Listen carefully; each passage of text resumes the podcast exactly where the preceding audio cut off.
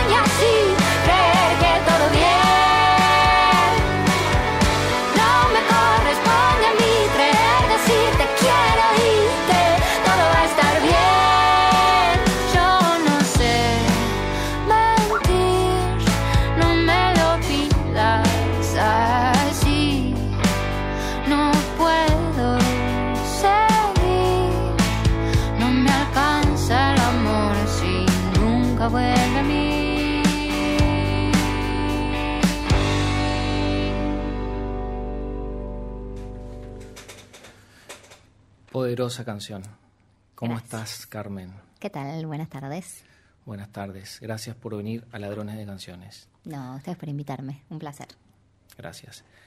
Eh, la pregunta que le hago a todas y todos los que pasan por Ladrones de Canciones. ¿Cuáles son tus influencias al componer? Musicales y de vida.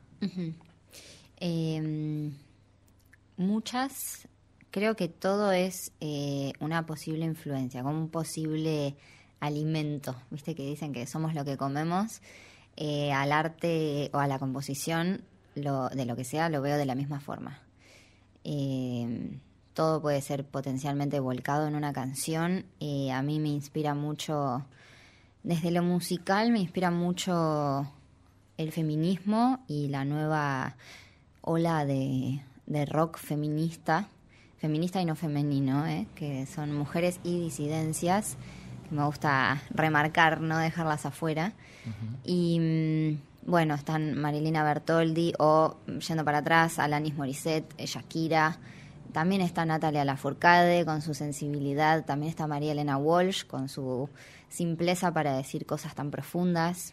También está, no sé, los libros de, de Puig, El beso de la mujer araña y esta forma también de, de relatar las cosas como contándoselas a, a una amiga. Eh, me parece que es la forma, a mí, es la forma que más me interpela y es la forma de la cual, desde la cual busco interpelar. Entonces, en ese sentido, bueno, también me, me inspiran esas cosas. Todo, todo puede ser inspirador. Y me inspiran mucho las relaciones humanas, es sobre lo que me interesa reflexionar en mis canciones en general. Qué bien. En particular, eh, esta canción, eh, ¿cuándo, ¿cuándo la compusiste? ¿Tenés un recuerdo vívido de ello? Sí, sí. Eh, esta fue una de esas canciones vomitadas. Ajá. Eh, la escribí enojadísima, como podrán escuchar. Eh, creo que la escribí el año pasado, si no me equivoco. Eh, bueno, de hecho al principio de, una de la canción hay un fragmento de, del Ángel Gris de Alejandro Dolina. Eh, también la literatura o el cine está muy presente. De hecho, esta canción forma parte de un disco que se llama La Fuerza, que tiene que ver con Star Wars, que tiene canciones, tiene una canción que se llama Tienes un email, como el cine también. El, esta eh, percepción de la música como una forma de contar historias eh, también Sí. me, me parece un lindo punto de partida. Eh, qué bien. Eh, esto me trae a preguntarte, ¿vos lo ves como armaste el disco de una manera conceptual? Sí, sin querer. Ajá. En realidad me gustan mucho los conceptos. Todos mis discos tienen, tienen un concepto detrás, un hilo conductor muy eh, marcado, a veces no es explícito, pero yo lo tengo muy presente. Pero eso siempre llega al final, como que las canciones las hago individualmente y por ahí tienen que ver con distintos momentos o con distintas personas inclusive. Y mm, después al momento de armar un disco se hace en la etapa de, preproducción, se hace la selección. Y después cuando veo todas esas canciones juntas, planeo o, se evidencia en realidad también. Es como mi- mitad racional, mitad emocional. Eh, ahí se ve lo que, lo que cuenta el disco, por dónde va y qué transmite y, que, y ahí yo racionalizo qué, qué bajada quiero hacer. Bien, interesante. Eh, con relación a, a tu manera de componer, eh, ¿cómo son, cómo es tu desarrollo como compositora? Eh, leí que acostumbras a componer diariamente. ¿Cómo es la forma de componer de Carmen Sánchez Viamonte? Bueno, eso, mis canciones son eh, mi diario íntimo, ni más ni menos. Eh, y compongo mucho desde la voz, yo me considero cantante más que otra cosa. Entonces, también canto mu- mucho en general en el día y, mm, y compongo mucho desde las melodías. Esa, esos son los disparadores. Alguna melodía, cuando se me pega a mí, me doy cuenta que se le puede pegar a los demás. Entonces las voy, es como salir a pescar en mi propio cerebro. y ahí engancho las melodías y, mm, y voy pensando las palabras. También las letras son muy importantes para mí, la, la poesía y sobre todo, bueno, como decía hace un rato, lo que quiero transmitir me parecen importantes, los mensajes Claro. y el poder de interpelar que tiene una canción. Eh, y también me interesa mucho componer desde el, desde el sonido de las palabras. No elijo las palabras al azar, sino que eh, no sé, las pienso. Tengo una canción que se llama La Casa de las Estalactitas, de un disco anterior. La palabra estalactita me parece sonoramente, como fonéticamente hermosa. Sí. Eh, hay muchas otras formas de decir que un lugar es frío y destemplado. Sí. Eh, pero bueno, de ahí surgen de las melodías y las letras y después viene el acompañamiento y todo lo demás. Qué bien. Entonces, en este, en este puzzle, se podría decir, de Sí. tres eh, aristas, que es una la- lo rítmico, lo otro la melodía y lo otro la lírica, dentro de tu forma de componer, vos decís que empieza en la melodía Sí. y de ahí va se va enroscando para abajo Sí, en la espiral. en, en- en- en esa espiral. Dentro, me interesa mucho saber esto, eh, dentro de esa espiral, ¿cuánto, ¿cuánto tiempo le dedicas a una canción? Eh, ¿Tenés esta melodía, decís esto, o esto decís la fonética, y después, bueno, estructurarlo? Sí, ¿Cuánto? depende mucho de cada canción. Cada canción eh, tiene como su identidad. Eh, me, tengo a veces como unas luchas internas porque no quiero caer en, en el romanticismo de que está muy asociado a los artistas a veces de, de lo sub- del don, ¿no? Y de que las canciones o, la- o las obras de arte caen de como del cielo y uno las baja a tierra y bueno, con esta cosa que, que al fin y al cabo convierta el arte en algo inaccesible y en algo frustrante para mucha gente. Entonces, ese discurso no me gusta alimentarlo. Pero sí existe la inspiración y sí creo que hay de todas formas un costado mágico dentro de las artes y bueno, de la música, que es a lo que me dedico, que está accesible para todo el mundo, ¿eh? Y mm, en ese, en ese aspecto mágico que siento que tiene la música, que tiene que ver con, la- con lo que despierta, siento que cada canción viene con, como con su identidad. Eh, entonces, a veces es, es como, no sé, como los, como tener hijos, como, o, o bueno, como conocer personas, ¿no? Hay personas con las que conectas enseguida y le sacas la ficha enseguida. Y hay personas con las que tardas mucho tiempo y quizás, o sea, se vuelven personas igual de importantes, pero con las canciones es lo mismo, depende mucho de cada canción. A veces, bueno, como Rayos Láser la hice de un tirón y tuvo sentido enseguida, todo. Quizás con el tiempo de cantarla, también hay un, un momento de dejarlas leudar a todas y de volverlas a agarrar y decir, bueno, con esto, esto como dejarlas enfriar un cachito o enfriarme yo en la cabeza. Y ahí por ahí sí le cambio alguna palabra o algo, pero hay otras canciones que por ahí, no sé, en un momento, en enero me surgió el estribillo y tenía ese estribillo, lo tenía, lo tenía, no le podía hacer las estrofas porque no me cerraba, porque nada coincidía y por ahí la terminé de hacer en diciembre, o sea, un año eh, componiendo una canción, entre comillas, porque no es que todos los días de ese año estoy pensando cómo termina esa canción, ¿me explico? Sí, sí. Eh, pero el, el proceso compositivo es muy... depende de cada canción. Bien. Em, volviendo a, a esto de que mencionabas de la magia, em, el arte de la tapa del disco es una representación de Hécate. Ajá. Eh, ¿Qué lugar ocupa eh, la magia, la brujería y, y este universo dentro de, de- de este disco? Uf, muchísimo. Muchísimo. Creo que mm, la fe es algo muy importante. Eh, la, la religiosidad en el sentido de lo ceremonial, eh, que son palabras que tenemos, al menos en Occidente, muy asociadas a lo católico y que no tienen que ver necesariamente con eso. Yo no soy católica, pero sí creo que la fe tiene que ver con muchas otras cosas, ¿no? Creer en algo eh, creer puede ser creer en tu mamá, eh, creer.